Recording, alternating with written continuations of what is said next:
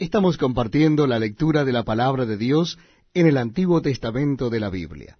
Les invito a que me acompañen al capítulo 38 de Génesis. Génesis capítulo 38. Dice así la palabra de Dios. Aconteció en aquel tiempo que Judá se apartó de sus hermanos y se fue a un varón adulamita que se llamaba Ira. Y vio allí Judá la hija de un hombre cananeo, el cual se llamaba Suba, y la tomó y se llegó a ella. Y ella concibió y dio a luz un hijo y llamó su nombre Er. Concibió otra vez y dio a luz un hijo y llamó su nombre Onán. Y volvió a concebir y dio a luz un hijo y llamó su nombre Sela. Y estaba en Kesib cuando lo dio a luz. Después Judá tomó mujer para su primogénito Er la cual se llamaba Tamar. Y Er, el primogénito de Judá, fue malo ante los ojos de Jehová, y le quitó Jehová la vida. Entonces Judá dijo a Onán, Llégate a la mujer de tu hermano, y despósate con ella, y levanta descendencia a tu hermano. Y sabiendo Onán que la descendencia no había de ser suya, Sucedía que cuando se llegaba a la mujer de su hermano, vertía en tierra, por no dar descendencia a su hermano.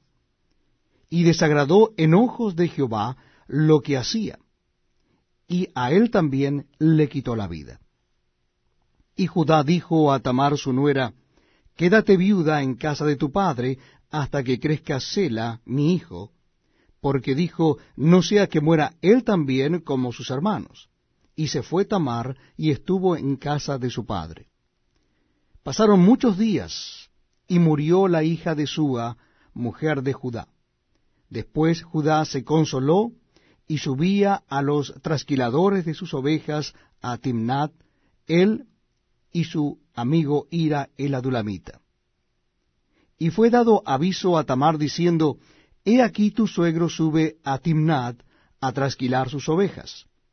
Entonces se quitó ella los vestidos de su viudez, y se cubrió con un velo, y se arrebozó, y se puso a la entrada de Enaim junto al camino de Timnat, porque veía que había crecido Sela, y ella no era dada a él por mujer.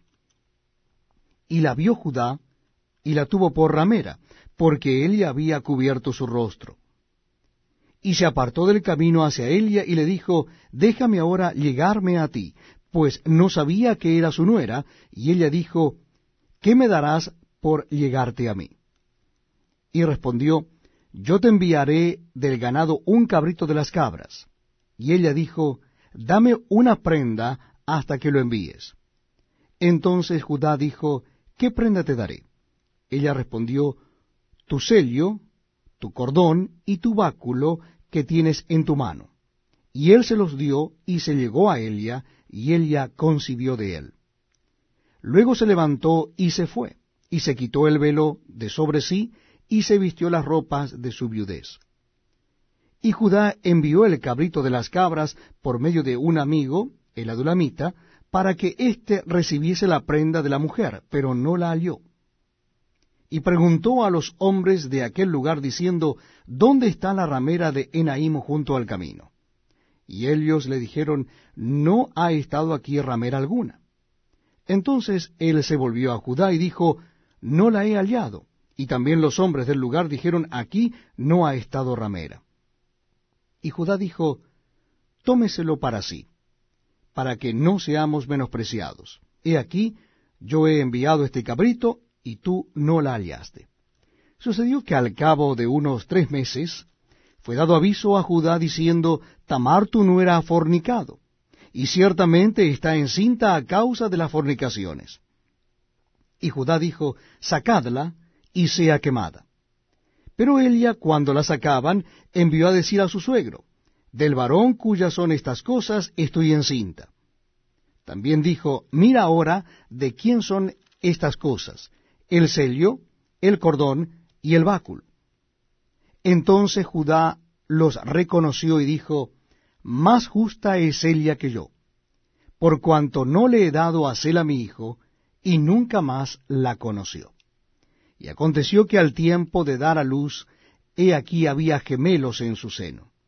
Sucedió cuando daba a luz que sacó la mano el uno, y la partera tomó y ató a su mano un hilo de grana, diciendo, Este salió primero.